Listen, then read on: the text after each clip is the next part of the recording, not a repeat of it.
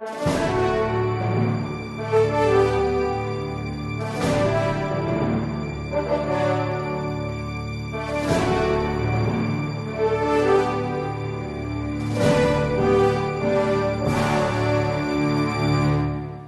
que, é que as pessoas não estão mais rezando pelas almas do purgatório?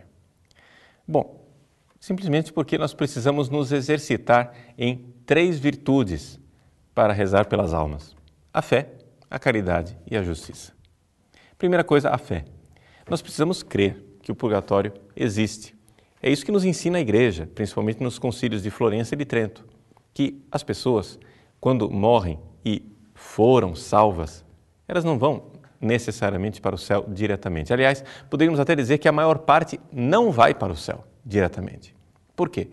Podemos dizer isso com toda certeza porque para ir para o céu, a pessoa, pessoa precisa estar pronta para amar a Deus com todo o coração, toda a alma, todo o entendimento.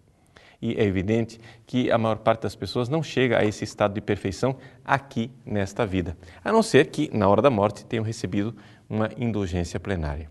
Mas devemos, sim, contar com o fato que a maior parte das pessoas vai para o purgatório. E assim, nós podemos ajudá-las. Ajudá-las através da nossa oração, de nossa penitência e de nossas obras de caridade. Esta ajuda que nós damos às almas do purgatório é uma ajuda muito mais necessária do que aquela que nós poderíamos, por exemplo, dar quando ajudamos um mendigo. Por quê? Porque o mendigo aqui nessa vida ele ainda pode fazer alguma coisa. Mas as almas que estão no purgatório estão num estado de total passividade. Elas não podem se ajudar. A única coisa que elas podem fazer é padecer. Mas nós podemos ajudá-las. É isso que nós cremos, essa é a nossa fé. Principalmente no sacrifício da Santa Missa, quando nós oferecemos as Santas Missas por essas almas. Infelizmente caiu em desuso aquilo que era tão comum antigamente, que quando nós ouvimos uma lista de intenções de missa, a última intenção era sempre pelas almas do purgatório. Por quê? Porque Deus sabe quais são as almas mais necessitadas. E assim nós rezávamos e deveríamos continuar rezando por aquelas almas que nós nem conhecemos, por dever de caridade, por pura caridade de nossa parte. E aqui então nós vemos a segunda virtude na qual nós estamos faltosos e precisamos realmente nos exercitar. Trata-se de amar. Amar essas pessoas que são as mais necessitadas de todos os necessitados. Por quê? Porque pelas almas que estão no inferno, não adianta rezar. Por aquelas que estão no céu, também não adianta rezar, porque nós sabemos que elas aqui é rezam por nós. Mas aquelas almas que estão no purgatório estão totalmente necessitadas de nossas orações, boas obras e nossas penitências. Então, quando nós fazemos uma caridade para com o mendigo e oferecemos a Deus dizendo: Senhor, ajudai as almas do purgatório. Quando nós fazemos uma penitência, um jejum, qualquer coisa, e pedimos: Senhor, ajudai as almas do purgatório. Quando nós rezamos e pedimos a Deus, nós estamos exercitando esse desprendimento e fazendo algo em benefício de pessoas que realmente esperam de nós essa ajuda, este auxílio.